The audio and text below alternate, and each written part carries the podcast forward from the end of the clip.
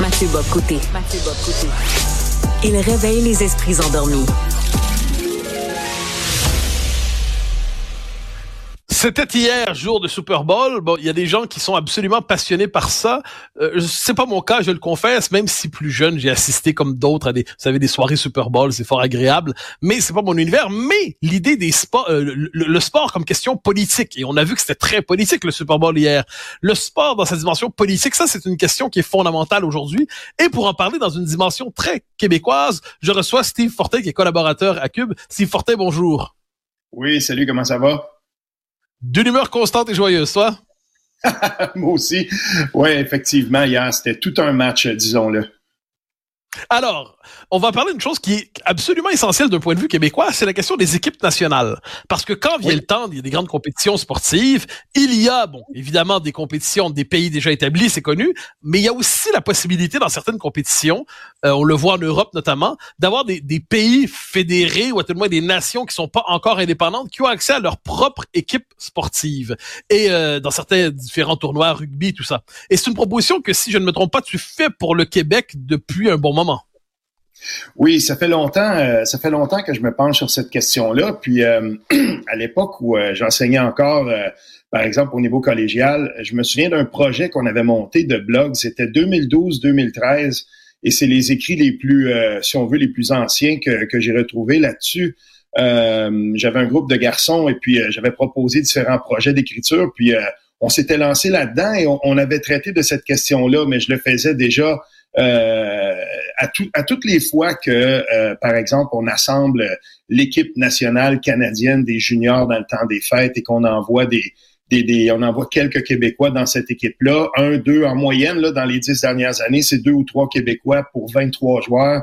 À chaque fois, je me disais, euh, on serait beaucoup mieux servi, même de l'angle sportif, d'envoyer 23 jeunes Québécois à les compétitionner euh, dans les tournois de la Fédération internationale de hockey sur glace. Pourquoi? Parce que la Fédération internationale de hockey sur glace le permet déjà. Depuis 2020, euh, cette euh, fédération-là a accueilli comme membre associé ou comme membre entier, plein et en plein entier, six différentes nations qui sont des nations fédérées. Donc, pourquoi pas le Québec? On aurait tout intérêt à le faire, mais aussi parce que au hockey sur glace, particulièrement, euh, dans le top 10, euh, si on veut, de manière constante, le Québec y serait. Et là, on le voit dans les compétitions internationales, aux juniors, chez les seniors, chez les femmes, beaucoup aussi. Euh, il manque une nation compétitive parce que même dans le top 10 du monde, on n'accepterait pas au soccer qu'il manque une des nations top 10 et que dans les phases finales d'un tournoi international, on ait encore des équipes qui se font mais rosser là, à 10 à 1, tandis que le Québec serait tout le temps dans le top 8, dans le top 10 de ce classement-là. Il manque une nation et euh, on en a accueilli d'autres. Donc, pourquoi pas le Québec? Ça fait du sens. C'est sous le sens euh, du point de vue sportif. C'est sous le sens aussi pour beaucoup d'autres sports. Le Québec devrait être présent et se, euh, se représenter pleinement. Là. Alors, d'ici quelques années, si le Québec devient indépendant, cette question-là sera réglée euh, d'elle-même. Mais entre-temps, quels sont les obstacles qui font en sorte que le Québec ne peut n'envoie pas, puisque c'est possible dans certaines, dans certaines fédérations sportives, pourquoi le Québec se refuse d'envoyer ses propres équipes alors que c'est possible, même si on n'a pas encore le drapeau euh, aux Nations Unies? Oui, mais euh, premièrement, il y a comme une espèce de blocage chez nos politiciens quand il s'agit du patriotisme québécois. On a une gêne par rapport à ça qui euh, elle-même est une obstruction. Euh, dans le passé, François Legault avait déjà manifesté une certaine sympathie pour cette question-là. Puis une fois au pouvoir, bien, bien entendu, on n'entend plus parler de ça. Et, et, et pourtant, strictement là, sans, sans y, ajouter, si on veut là, toutes les, les les nervures politiques là, qui pourraient être ajoutées à ça. Sportivement, ça, ça, ça tombe sous le sens, mais euh, en ce moment, c'est comme si c'était une question qui est un petit peu trop explosive. Euh, je ne vois pas, par exemple, un, premier ministre euh, qui se dit nationaliste comme François Legault euh, traiter de cette question-là parce que à l'intérieur de sa coalition, ben, il y a des gens qui seraient viscéralement en désaccord avec ça et pour qui par exemple, au Canada, le seul patriotisme sportif qui serait acceptable, ce serait celui du Canada. Alors que pourtant, euh, oui, il y a un geste d'affirmation nationale à constituer des équipes nationales. Et si tu me permets, En 2014, quand j'étais en Écosse pour couvrir le référendum euh, euh, là-bas, j'ai eu la chance, parce que tu as parlé rapidement du rugby, puis ici, on n'a pas une culture de rugby très développée, mais dans le rugby, on a là l'exemple parfait d'un sport qui a accueilli beaucoup de nations qui étaient fédérées parce qu'elles étaient des nations fortes. Et, et euh, je parlais avec quelqu'un qui était de la fédération euh, écossaise de rugby. J'avais fait une entrevue avec une, une personne, puis je lui parlais des équipes nationales. Puis pour eux, c'est tout simplement, ça, ça, tombe sous le sens même de l'angle sportif et on l'a développé comme ça. Et au soccer, on va voir les Gallois, on va voir les Irlandais du Nord, on va voir les Écossais qui se représentent à la FIFA, puis il n'y a aucun problème avec ça. Et il faut vraiment là être capable de sensibiliser puis d'éduquer les gens au Québec et, et leur dire que euh, faire euh, faire les équipes euh, nationales du Québec, c'est un geste d'affirmation nationale, mais on l'a fait avec la laïcité, on l'a fait avec la langue, et ce serait un prolongement pour moi tout à fait normal pour les Québécois que de se représenter sous la bannière du Québec. Mais est-ce qu'il n'y a pas chez les Québécois une forme d'hésitation devant ça? C'est-à-dire que le patriotisme sportif des Québécois est presque spontanément canadien. On a l'impression quelquefois, c'est-à-dire les Québécois sont prêts à ranger leur drapeau le temps d'applaudir une équipe où en plus ils sont quelquefois sans être majoritaires, ils se croient présents. Est-ce que même chez les Québécois, il n'y aurait pas une forme de résistance à l'idée de multiplier les, euh, les équipes euh, nationales québécoises dans les différents sports?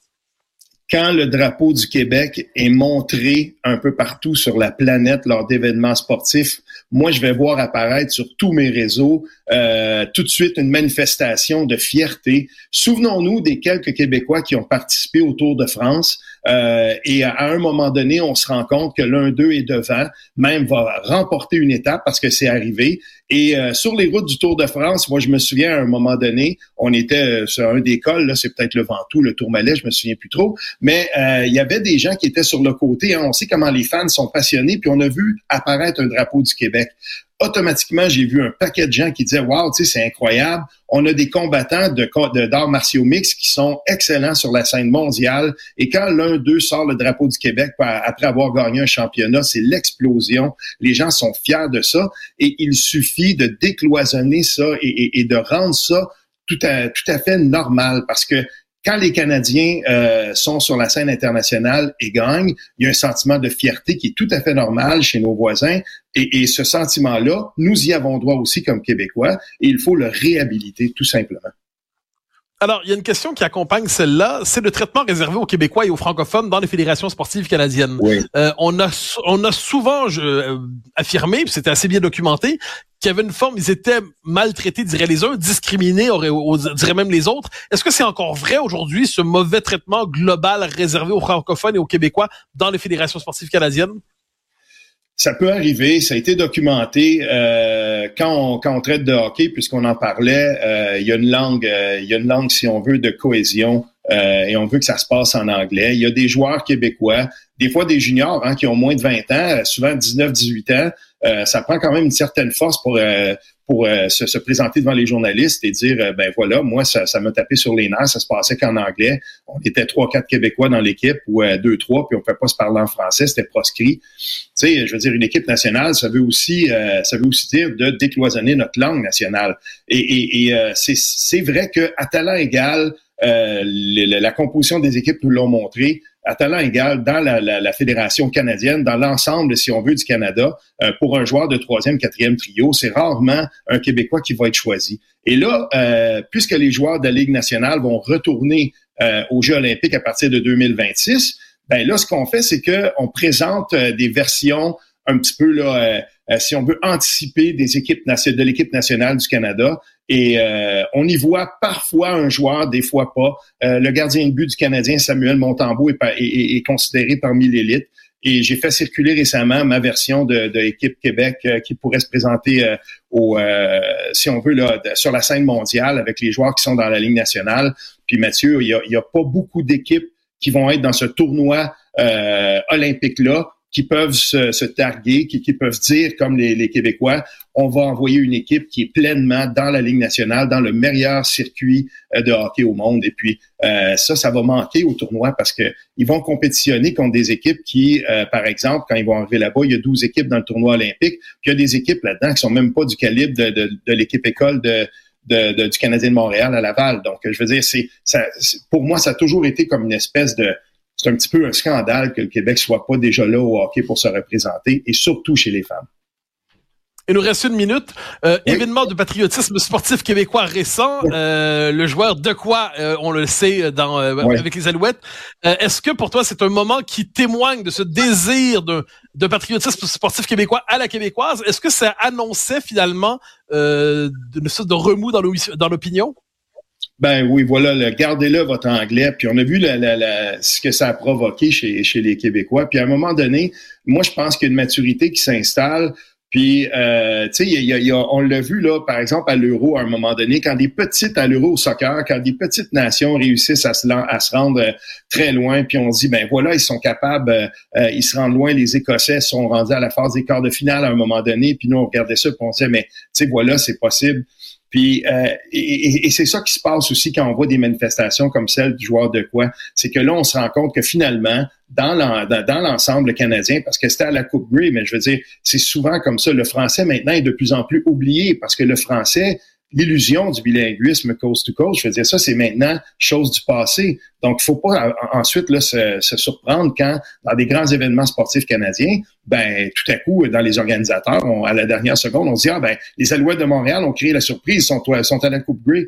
Euh, en passant, il y a quelqu'un qui a pensé à traduire toute, toute notre signalétique, euh, tous nos, nos, nos, nos, panneaux? Ben non, personne n'avait pensé à ça. Ça se passe en anglais. Steve Fortin, merci infiniment pour ton passage autour de cette question des équipes nationales québécoises pour dans les sports. Espérons-le. Oh oui, certainement, espérons-le. Salut bien.